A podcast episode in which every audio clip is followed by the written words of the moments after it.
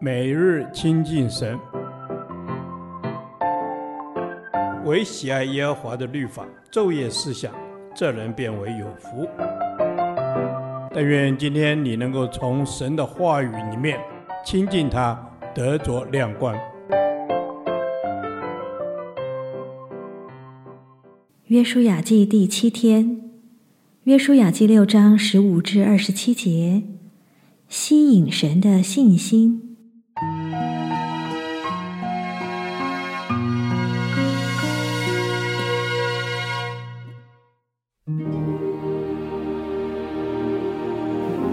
第七日清早，黎明的时候，他们起来，照样绕城七次，唯独这日把城绕了七次。到了第七次，祭司吹角的时候，约书亚吩咐百姓说：“呼喊吧，因为耶和华已经把城交给你们了。这城和其中所有的都要在耶和华面前毁灭，只有妓女喇合与她家中所有的可以存活。”因为他隐藏了我们所打发的使者。至于你们，务要谨慎，不可取那当灭的物。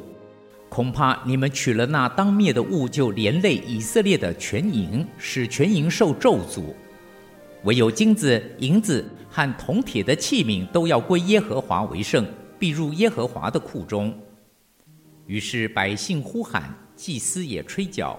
百姓听见角声，便大声呼喊，城墙就塌陷。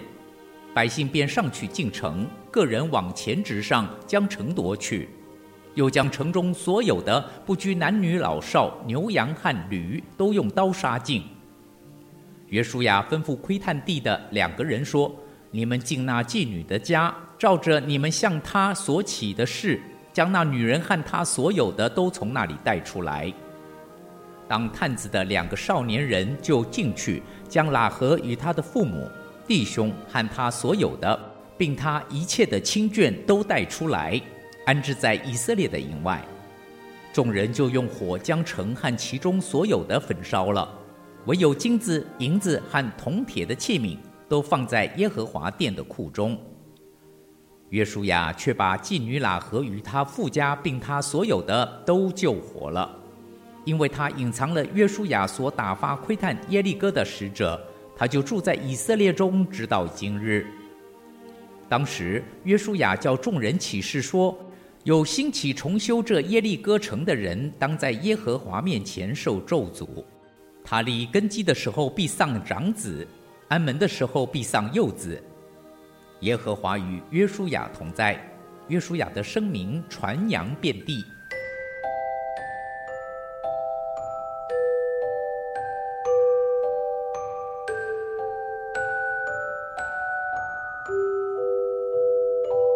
这段经文记载了约书亚攻取耶利哥城之后，遵照神的吩咐，只是以色列民对该城做的两项特别处置：第一，城里和其中所有的都要毁灭，唯独金子、银子和铜铁的器皿归入耶和华的库中；第二，城里和其中所有的都要毁灭。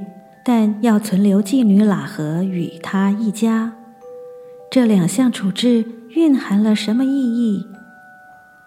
外邦人喇合归入以色列民中，就如那些仅留的金银铜铁等器皿归入神的库中一样。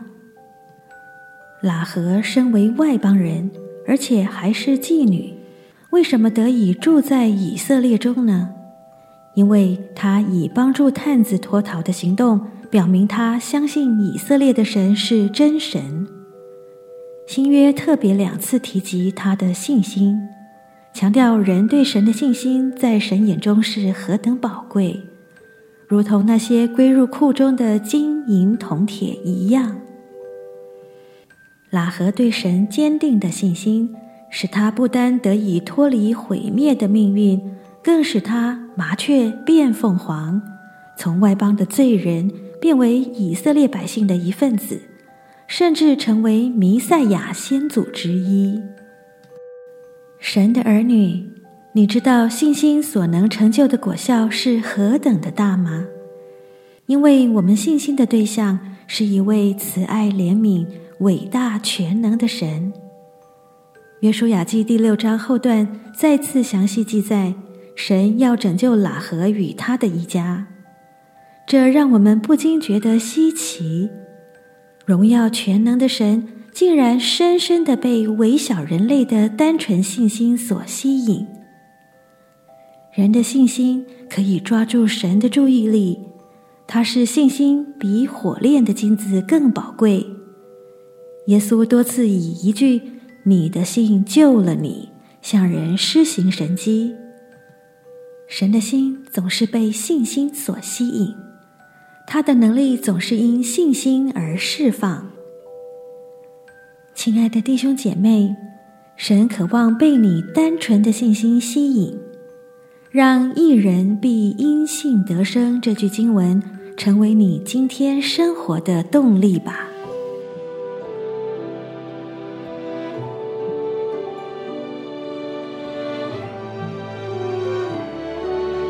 荣耀全能的天父，你竟顾念我的心，这是何等奇妙的恩典！求你天天坚固我，给我如孩子般的信心，认定你，倚靠你，享受在你为父的爱里。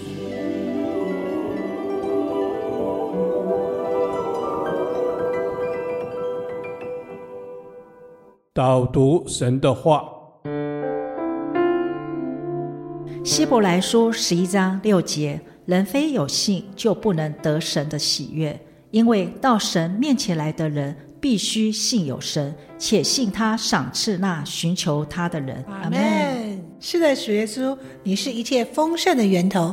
人非有信，就不能得到你的喜悦。你是我们生命中唯一，是无可取代的。阿门。我们的神，亲爱的神，你是无可取代的。我们当一无挂虑的完全信靠你。我们当喜悦的来到你的施恩宝座前。因为你是又真又活的神，阿门。是的，你是又真又活的神。我们承认自己常活在自己所见的，却忽略神，你是那位无限，是我们眼睛不能见的。求主帮助我们，每天凭着信心而活，因为你是我们生命的源头，也是一切丰盛的源头。阿门。是的，耶稣，你是我们一切丰盛的源头。我们要凭信心。得着你的应许，一生都蒙福的确据，凭信心得着你最美的赏赐。阿门。我们的神，在你有最美的赏赐。你是信实的，你是喜乐的神。耶稣，你是我们的宝贝，你是何等珍贵！感谢你吸引我，我要一生一世紧紧跟随你。阿门。我要一生一世紧紧跟随你，求你帮助我们，不再为环境的变动而忧愁，因为你是我们的盼望，是信心的源头。求你将亚伯拉罕信心赐给我们，我们就能胜过软弱，就能活出神儿女丰盛的生命。感谢主，祷告是奉靠耶稣基督的名。耶和华，你的话安定在天，直到永远。愿神祝福我们。